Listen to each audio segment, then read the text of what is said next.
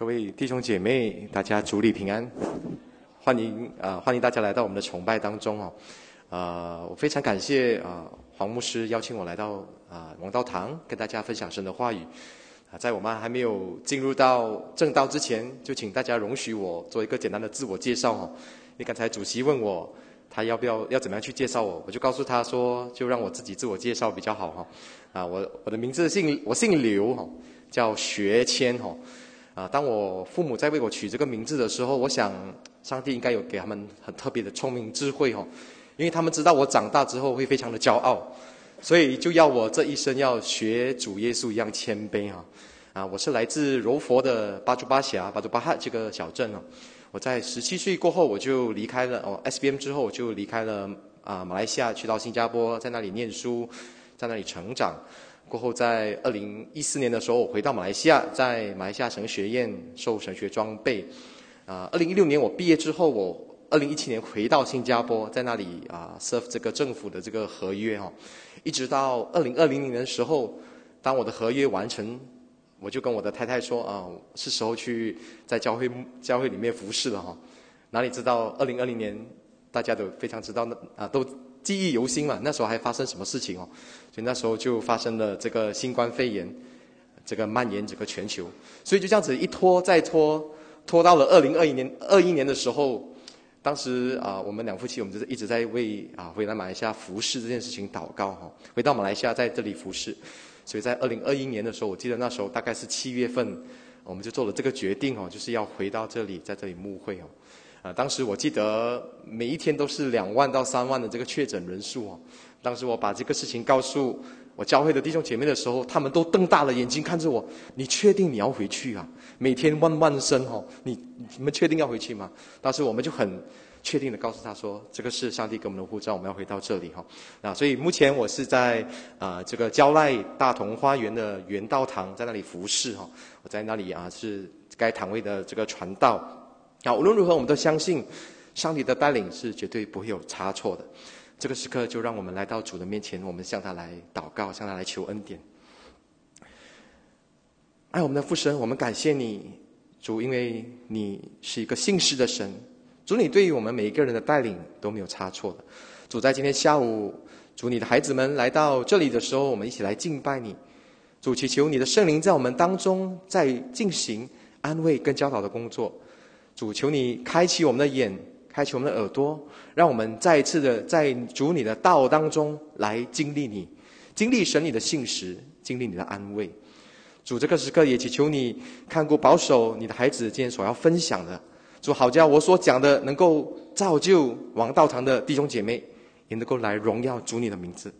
我们这样的祷告，奉耶稣基督的名，阿门。啊，这个。呃 OK，好，今天要跟弟兄姐妹分享的这个题目是完成得救的事哦。非常谢谢刚才我们的读经员为我们所读的这段经文，取自于菲利比书二章十二到十八节。在我们还没有进入到这个正道内容之前，让我们做一个想请问弟兄姐妹有没有听过这一句话哦？这句话就是婚姻就是爱情的坟墓哦。有没有听过这句话的？有啊，我不知道你们有没有听过下半句啊？下半句我有听到的，不知道你没有听过，就是如果没有婚姻的爱情，会死无葬身之地哈。不，你们有没有听过哈？就至少有一个坟墓，还为他们的爱情做了一个葬身之地哈。那我想，当然这只是一个笑话了。很多时候，当我们看到人家步入婚姻的时候，可能结过婚的人就知道，就有这样的感受。哇，他这只是一个开始罢了。那很多时候，可能甚至是在我们很多人有这样的一种观念，甚至在我们教会里面，我们的弟兄，特别是弟兄哦，有这样的一种错误的观念。这个观念就是，当我们结婚了过后，achievement done 哈，就打了一个勾，就完成了一个任务。接下来我其他的任务要做了哈，这是很多弟兄可能会犯的一个毛病哦。那其实婚姻它只是一个开始，或者是说婚姻只是一个转捩点。在婚姻之前的这段所谓的拍拖谈恋爱期间，其实很多时候只是有点像是试用期哈，在试用期。但是真正的这个爱情的考验是在婚姻之后才开始的，是在婚姻的时候我们才知道这个爱情到底它的价值，它是否经得起考验哈。所以我们知道啊，活在八圣谷的我们，我们就可能常常会听到有好多这种夫妻之间的问题，夫妻之间的这些张力在当中哦。那若没有这种智慧处理，没有好好的去面对的话，我想很多人会走上这种离异或分居的情况哦。那其实对于一个基督徒来说，得救也是有一个类似的情况。很多时候我们把得救想象成是一个。过去式的一个已经完成了的一件事情，但实际上得救这件事情，它是一个现在完成式的事情。那英文叫做 present perfect tense，用人话来讲，就是它是从那一刻，当我们所谓的相信主得救之后，那个只是一个开始。从那个开始过后，我们要不断的去进行这个做成得救的工作。所以信耶稣不是说我们拿到了上天堂的护照之后，从此我就什么都不用做了，因为我已经拿到 passport 了吗？哦，那如果我们会这样想的话，那我想要提醒大家，我们不要中了恶者的计谋哈。那今天我们就从保罗的这段经文，我们一起来看看保罗怎么教导我们，保罗怎么样去教导腓利比教会的弟兄姐妹，怎么样去提醒。他们需要完成得救的事情哦。那今天我会用一些问题、一些问题的方式来帮助我们去明白这一段经文哈。我们来看一看第十二节，十二节是这样说：“我亲爱的，这样看来，你们向来是顺服的。不但我在你们那里，就是我现在不在你们那里的时候，更是顺服。就当恐惧战惊，完成你们自己得救的事情。”所以，首先第一个问题要问的就是，什么是得救的事情？保罗他所说的是得救，完成得救到底是什么意思呢？啊，如果我们看不同的圣经版本，尝试去理解啊，有时候我们读这本和合本修订版，可能我们看不懂哦。我们可以尝试从其他的版本去理解哈。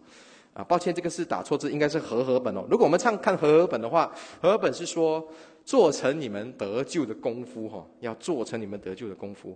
啊，新译本的翻译是做成自己的救恩，哈，感觉上好像是要我们自己去把这个救恩完成，哈。那如果我们从这个字面上看起来不是很清楚，没有关系，我们可以尝试从语法上去了解。如果我们看回原文所谓的希腊文的话，啊，你看到的是这，啊，这些。希腊文的读音啊，如果你不会读的话，没有关系哈，不要觉得很紧张哦。很多人都不会读的哈，你不不需要要读这个才会得救的哈，不需要不用担心啊。啊，这里我就把这个希腊文跟它中文的翻译就这样子对比，上面跟下面哦。当然，我们把这个句子拼起来，就是要完成你们自己的救恩，所以这个翻译是蛮准确的。那到底这个完成，它是一个什么样的意思？它有什么样的一个意义在当中啊？当然，如果我们去参考英文圣经啊，英文圣经就讲的比较清楚。英文圣经告诉我们说是 “work out your salvation”，work out 哈，它不是 “work for”。你们知道 “work out” 跟 “work for” 的差别？就是 “work for” 就是我要努力的去完成，就是为了这个这个这个基文的关的缘故。“work out” 呢，就是我们去啊。他的目标不是 for，不是为了那件那件事情。当然，如果在我们看这个所谓希腊文的语法，它里面它的语法是 present imperative middle plural。啊，你这个你不明白也没有关系。啊，这给一些你可能有兴趣的人，你可以更加去理去去研究呢。那简单来说，就是它的语法是表示保罗在命令菲利比教会的弟兄姐妹。告诉他们说：“你们要做成这件事情，但是这个命令当中带着一种正在进行式的这样的一种命令，也就是要他们持续不断的去完成他们的救恩，去完成他们的的救恩。可能当我讲到这里，你就会有个疑问哦，你的疑问可能会想说：，传道，呃，得救这个事情是出于上帝的吗？不是，难道我们还要再去持续的不断的去做成这件事情吗？”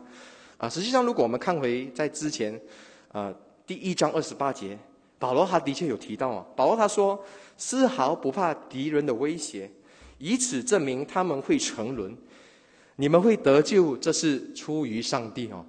那，保罗都讲得很清楚，得救是出于上帝的。怎么他在这里又在好像感觉所谓的自相矛盾的说，你们要完成自己的救恩呢？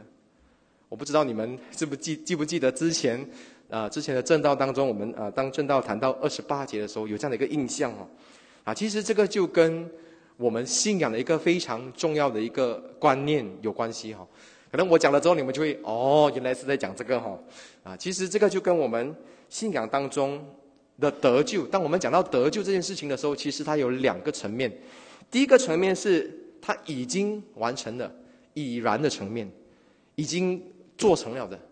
第二个部分呢是未然的层面，还没有完成的，就是 not yet 哈，还没有发生的事情。那如果我们用这样的一种啊所谓的。所什么的宗教术语，看你就会很清楚了哈。什么意思呢？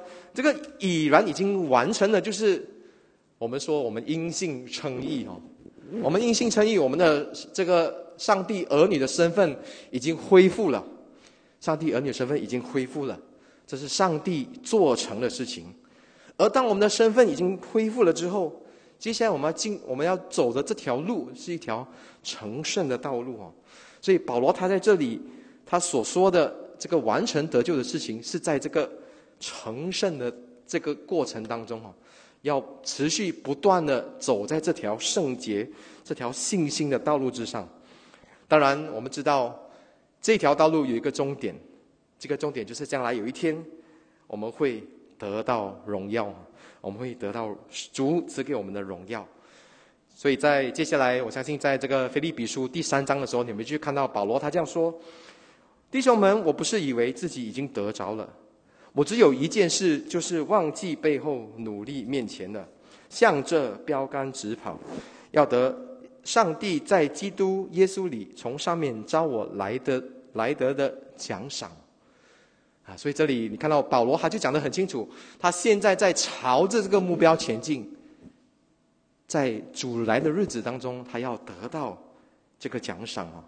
所以这样的一个神学观念是完全契合在，呃，这个所谓得救成圣到得荣耀的这个过程哦。哦，希望我讲的不会太复杂，弟兄姐妹都能够听得懂。如果听不懂，等一下有问答环节可以再询问啊。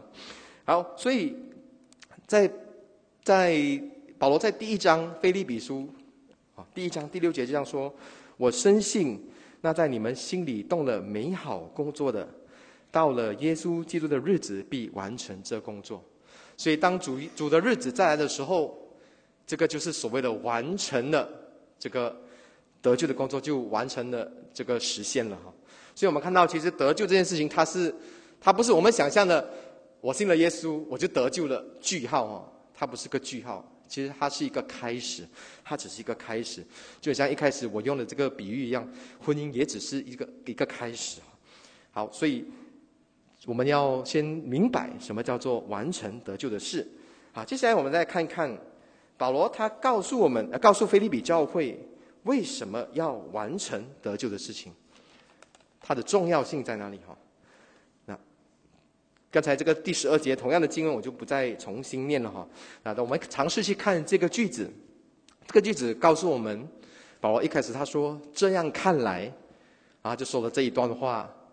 然后接下来，他就告诉菲利比教会的弟兄姐妹说：“你们就应当怎么样？就应当恐惧战经完成你们得救的事情哦。”那保罗这里所说的“这样”是指什么？到底这样是哪一样啊？而保罗他在接下来他说的：“你们向来是顺服的，到底是顺服顺服谁啊？是不是要顺服保罗啊？感觉上好像。”保罗有在他们那里，呃，他们就是顺服保罗，可能是这样子吗？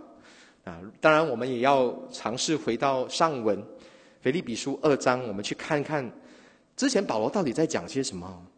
在第九节的时候，保罗就这样说：“OK，保罗这样说，上帝把他升为至高，又赐给他超乎万民之上的名，使一切在天上的、地上的和地底下的，因耶稣的名，众膝都要跪下。”众口都要宣认，耶稣基督是主，归荣耀给父上帝。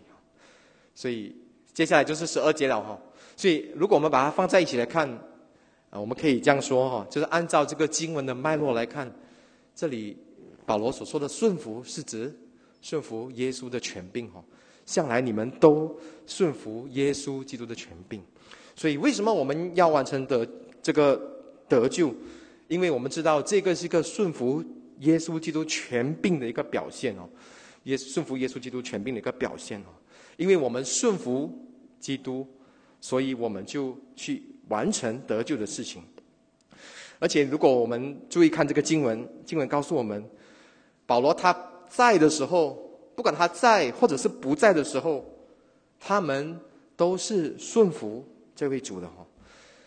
从这里我们就看到这些菲利比教会的弟兄姐妹，他们的顺服是不看人哈，不看环境的顺服哈。很多时候，其实我们的顺服，我们所谓顺服神的举动，是被环境所影响，是被人所影响哈。那在我们信仰当中的顺服，其实不是要做给别人看的。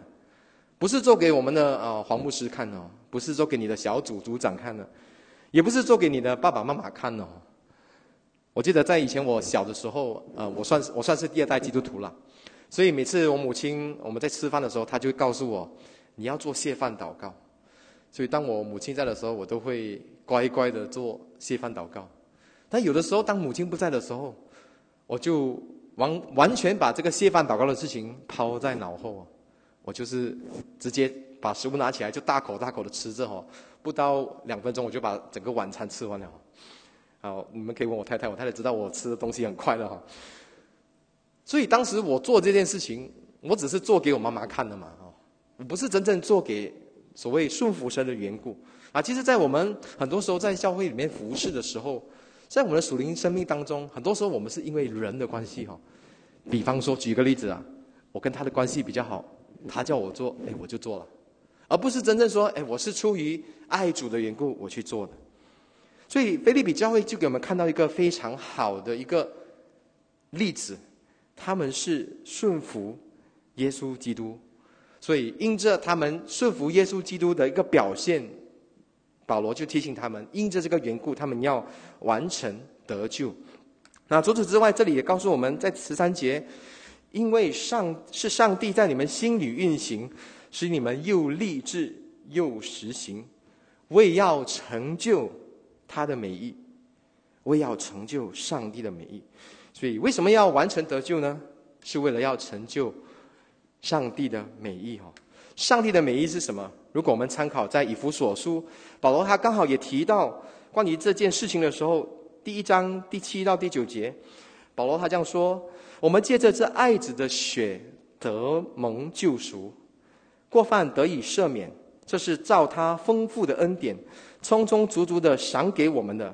他以诸般的智慧聪明，照自己在基督里所定的美意，使我们知道他旨意的奥秘。这里就给我们看到很清楚，上帝的美意跟我们的得救有密切的关系。哈，当然因为时间的缘故，我不去更加的。细谈到底什么关系？但是我们至少知道，这个得救的事情是上帝的美意的其中一部分。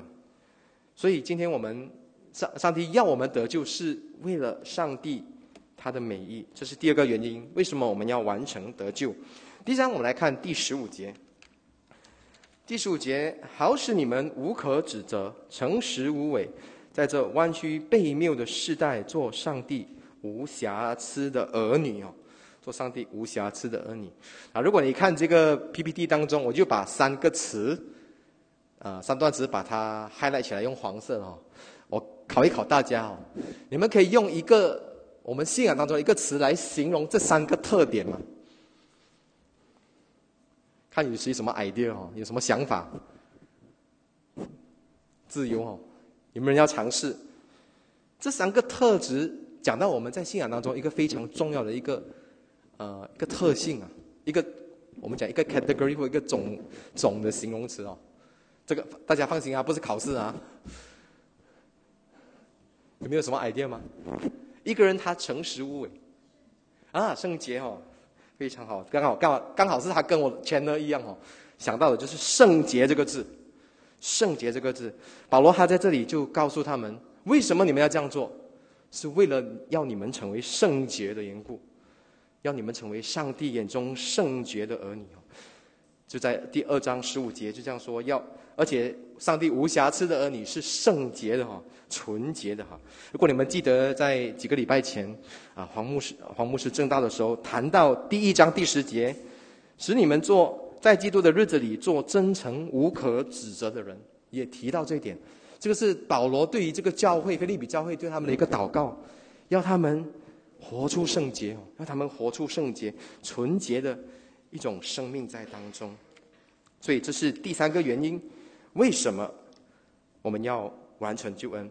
接下来，然后最后一个原因，第四，在第十六节，使我在基督的日子里得以夸耀，我没有白跑，也没有徒劳。所以这里就让我们看到，这个菲利比教会他们的这个信仰的状况，因为他们的长进，保罗可以夸耀他所付出的一切，哈。他所付出的不是白白浪费的哈，你可以想象一下吗？如果今天有一个有一对父母亲，他花了很多的钱去栽培他们的孩子哈，结果他的孩子班上是考最后一名的，然后啊成绩非常不理想，而且在班上啊制造很多问题等等哦，可能父母亲就觉得哇，我们所付出的白费了，所以但是保罗的情况是不一样的，因为他知道腓利比教会他们的的这种信仰上的成长，让他。可以夸耀哈，可以夸耀哈。好，我们继续看第十七节。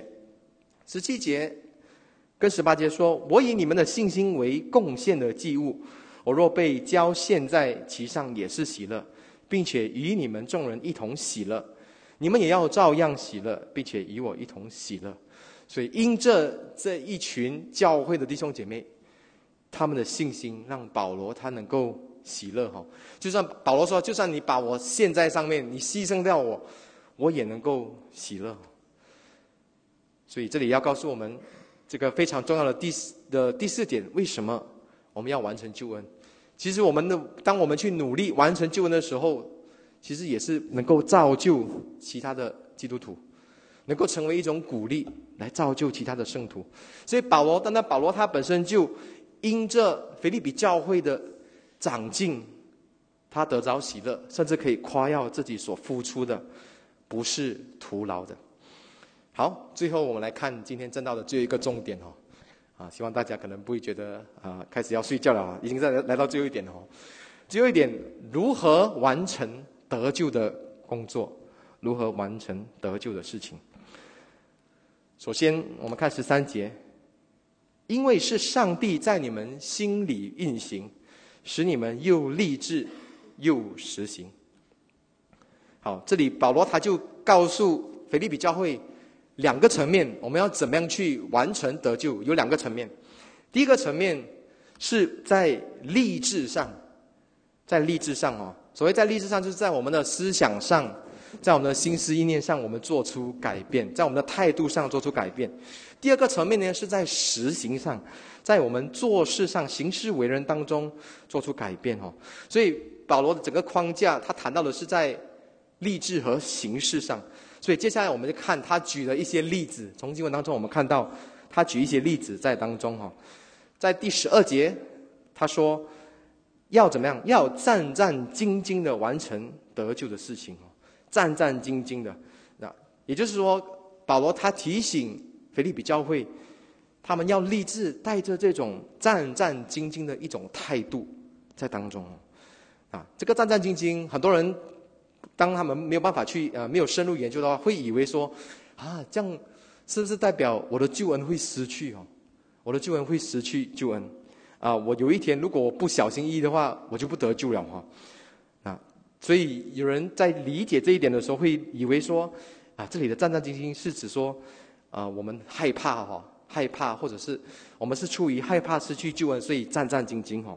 而且如果我们看保罗他的这个书信，其实我们就可以理解，实际上他讲的应该不是说失去救恩的那种害怕在当中哈。那因为这个跟他所讲的完全是啊不 match 哈，就是完全相悖的哈。那如果我们去看保罗他在整个他的书信当中，他怎么去形容呢？当他谈到这个恐惧的时候。其实他是带着一种敬畏、一种尊敬的一种啊态度在当中。当他谈到战经的时候，他是一种表现，表现说谦卑，表现一个人的温柔，他的软弱哈。我们来看一些例子，在哥林多前书啊，对不起，哥林多后书七章十五节，他这里他就呃保罗就写到，提多一想起你们众人的顺服，怎么样恐惧战惊的接待他，他爱你们的心就越发热切了哈。所以当时提多就去到哥林多教会，所以在哥林多教会的时候，这些教会的弟兄姐妹怎么样啊？怎么样接待他？恐惧战惊的接待他哦，不是因为害怕所谓提多的权柄哦，而是因为他们谦卑的非常尊重提多他作为传道人的这个地位哦，所以我们带着谦卑和尊重去接待这个提多，所以提多在哥林多教会的时候，他就被当时的这个信徒被他们鼓励了，被他们激励了哈，他的爱心就就激发他的这个热切的心啊，在哥林多前书二章三节也是这样子的。保罗他就说：“我在你们那里时，又软弱，又惧怕，又战战兢兢。”哦，保罗他自己也是这样写。那为什么他这样写？因为他知道他在那里所做的事情是一件非常慎重、能够令人敬畏的一种性质的事情，就是传扬主的道。哈，所以这里所说的战战兢兢，他不是说我们害怕失去救恩，而是说我们带着一种敬畏的一种态度。带着一种所谓的谦卑的一种态度在当中哦。好，呃，请问在我们当中有谁认识图里面的这一位老爷爷吗？有谁知道他是谁的吗？哈，给大家一点提示，他是一个宣教士哈。有谁知道他是谁吗？没有，其实他是一个蛮冷门的人物。好像比方说，我们说戴德生，大家都知道哦。我们说威克里夫，可能大家都懂。但是如果我们讲呃。呃，这个这个人是叫做史怀特史怀哲哦，Albert Schweizer Schweitzer 哦，可能大家就不懂他是谁哦。其实这个人他是一个很了不起的人，他是一个德国著名的医生，他也是一个哲学家，也是一个神学家，也是一个音乐家，他也是个宣教士哦。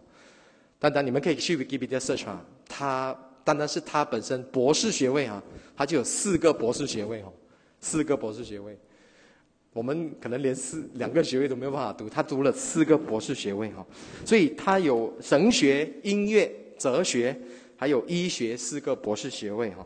他在二十世纪初的时候，就是啊一九一九一多年的时候，他前往一个非洲的一个地方叫做加蓬 （Gabon），应该大家可能不太熟悉这个地方，在非洲的一个地方，他在那里建立了一个医院哦，建了一个医院。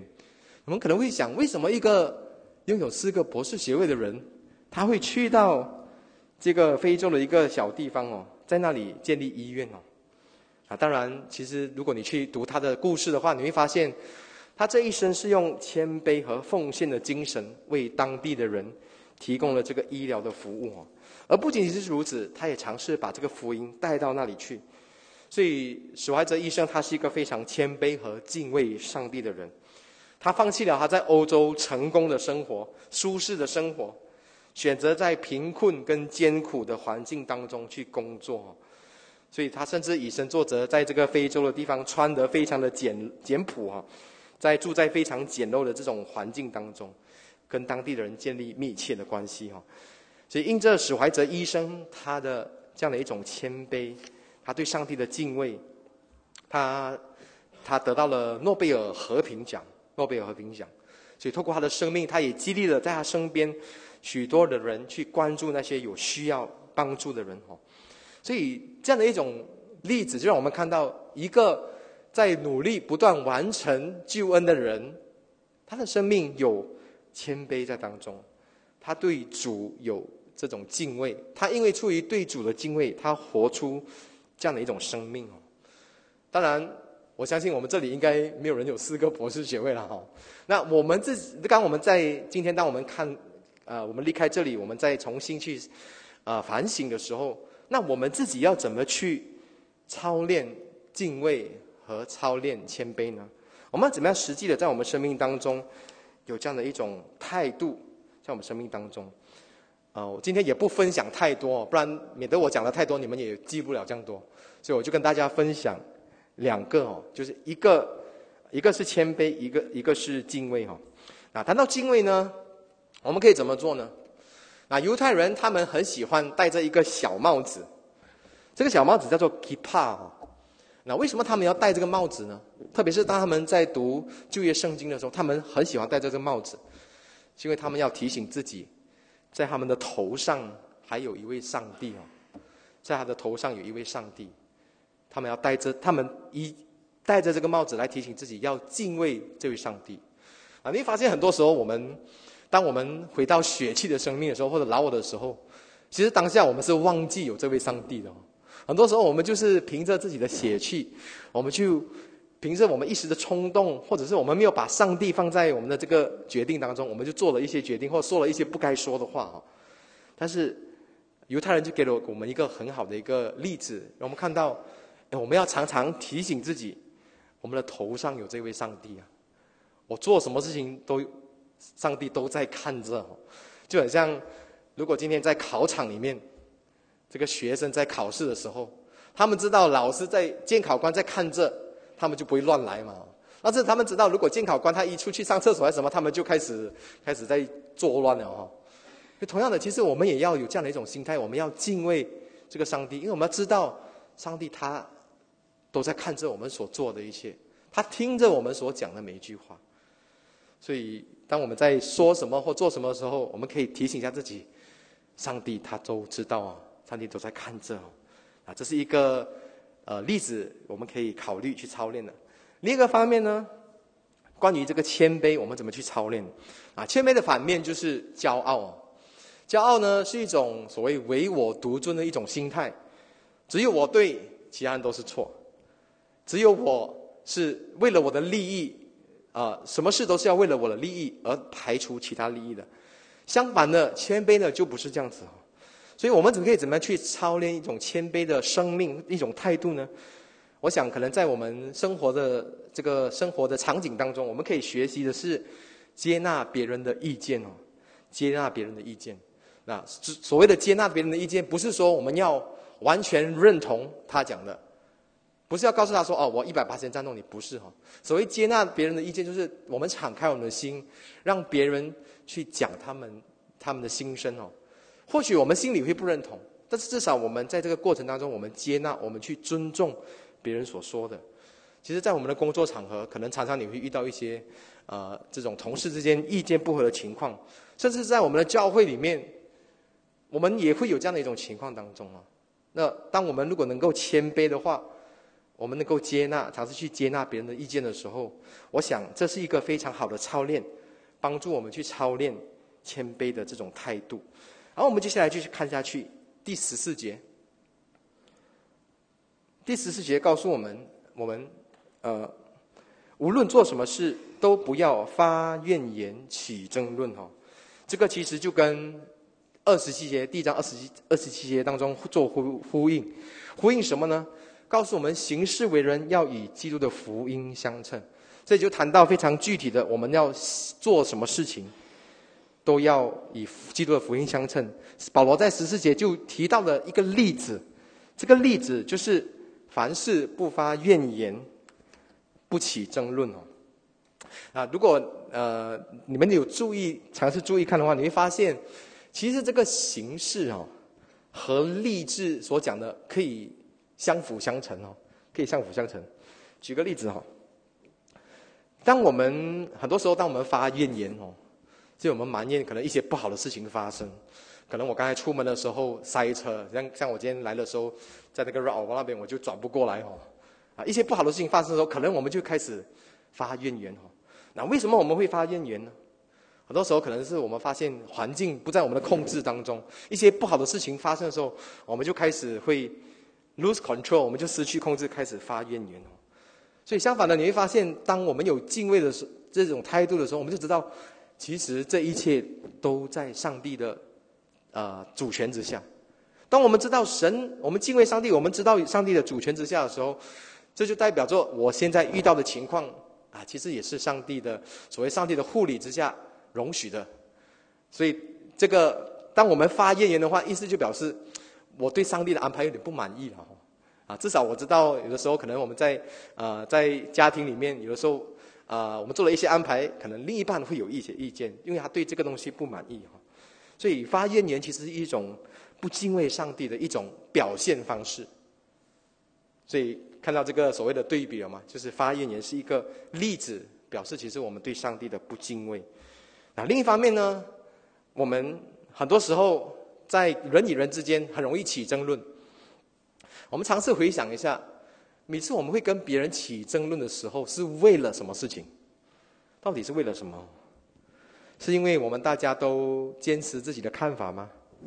还是说，其实真正的原因是我们没办法去接纳别人所讲的哈？可能做太太的就会认为，哎，我的丈夫什么都不懂了，还是要听我的。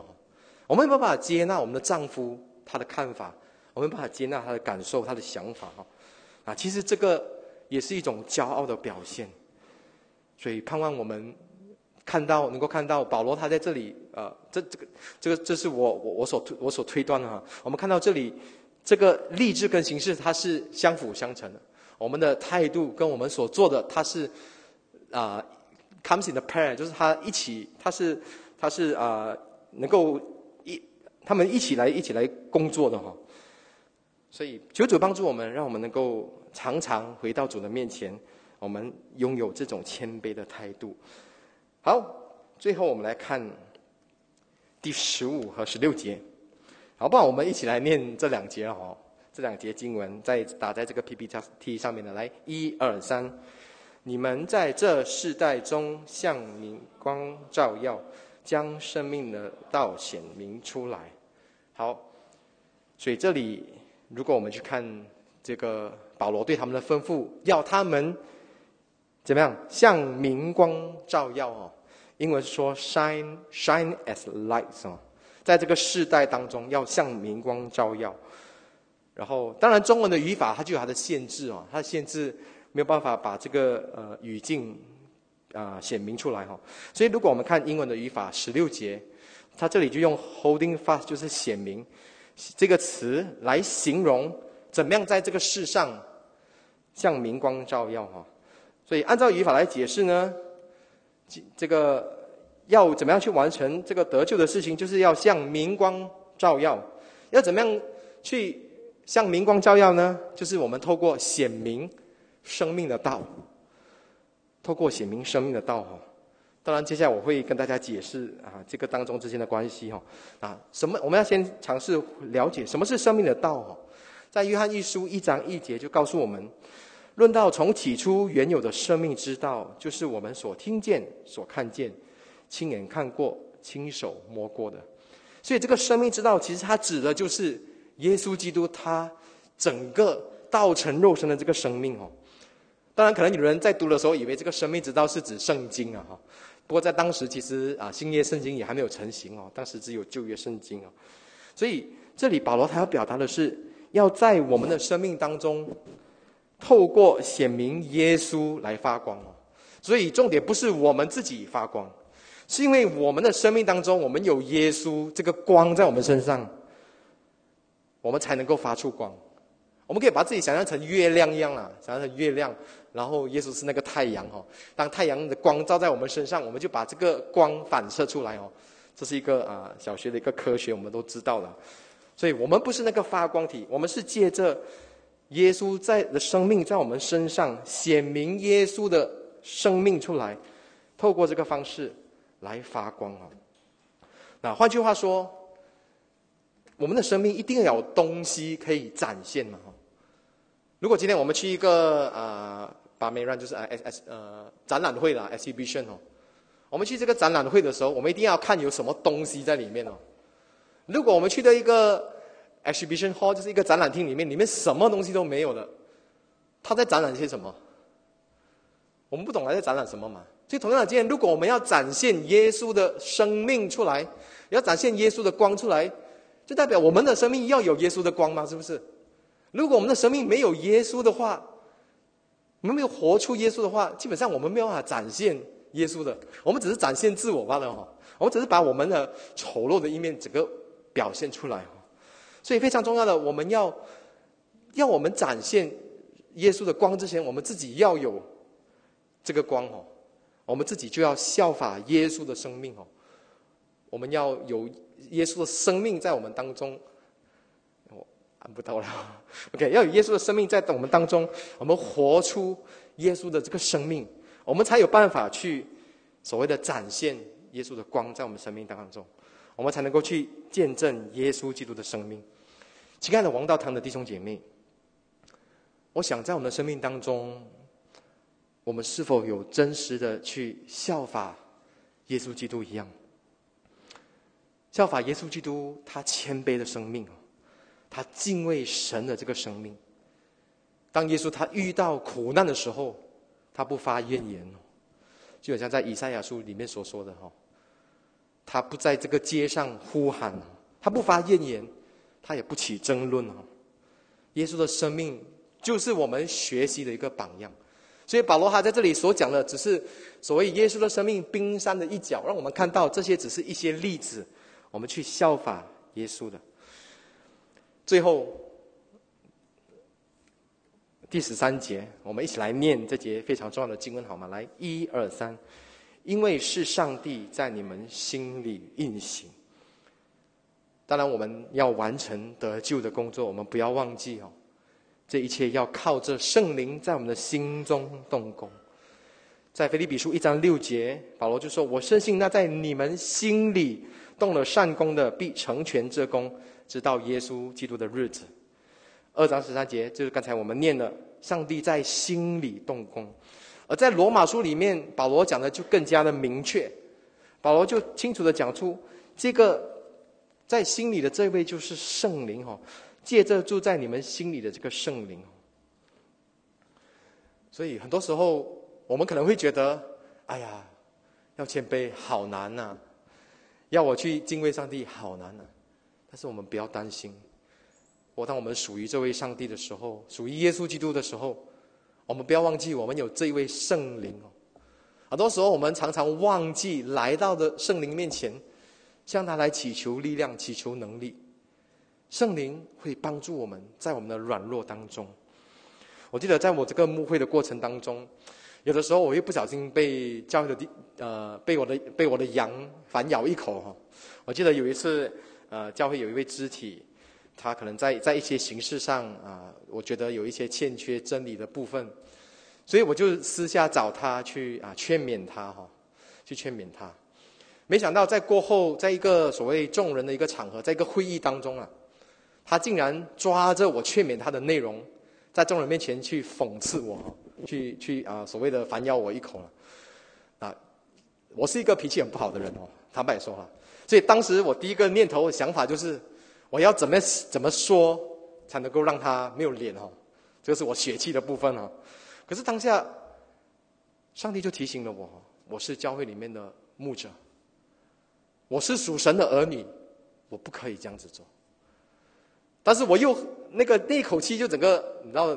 刚才我在啊招待处有啊有弟兄姐妹说我很年轻啊哈，其实我也不是很年轻，看起来罢了。我已经三我是八零后了，三十多岁了哈。我一时一时那个气就上来，我很想要所谓的收回去。但是那个时候我就做了一件我没有后悔的事情，就是我来到圣灵面前哦，当下我就跟向向神祷告说，我真的要顶回去，但是圣灵求你给我能力哦。圣灵，求你给我这个能力，让我能够啊，能够不要去犯罪了哈，让我能够活出应该有的样式。所以当下当那口气上来的时候，就又蹬回去了哈，又蹬回去了。当下我就啊，当然，毕竟我还是一个蛮呃蛮所谓，不是说嫩啊，就是没有什么经验的传道人哦，所以我我不知道要怎么智慧去回复他，但是当下。我相信圣灵就引导我，至少我不出恶言，去跟他顶回去哦。至少我不说一些不造就他的话，但是我就沉默，我就安静。啊，我想我相信神在我的这个信仰过程当中，当我来到他面前的时候，圣灵必定会赐给我聪明智慧，知道要怎么去用神的话去回应哈。那我自己也还在学习当中，所以我鼓鼓励王道堂弟兄姐的弟兄姐妹。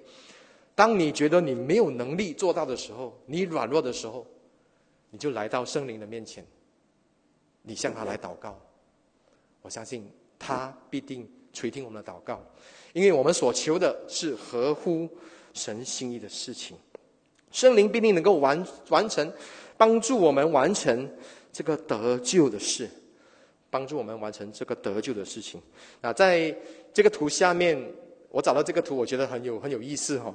下面他就引用了诗篇二十三篇来形容一个人他的这个得救的这个经历哈。在二十三篇第二节，他就说，呃，他就说他使他使我的灵苏醒哦，这就是一个人所谓称义的开始。然后第二节的下半部分，他就说他要引导我走义路，这是圣灵引导一个人走在这条成圣的道路。当然第五节到第六节，第六节就说耶和华为我们摆设宴席，就是我们在将来得荣耀的时候哦。我想我应该是超时了，给抱歉啊。好，作为总结，今天我们我跟弟兄姐妹分享的是关于完成得救的事情。什么叫做完成得救的事？也提到了。清楚，我们要清楚知道完成得救的目的的是那四个目的。最后呢，我就提到了我们要靠着圣灵完成得救的事情，借着效法耶稣基督的生命，在这个世代当中发光。所以当中就提到了在两个层面当中的一个例子，包括在立志上以敬畏、以谦卑的态度，以及在形式上不发怨言、不起争论。当我们一起来到主的面前，我们来向神求恩。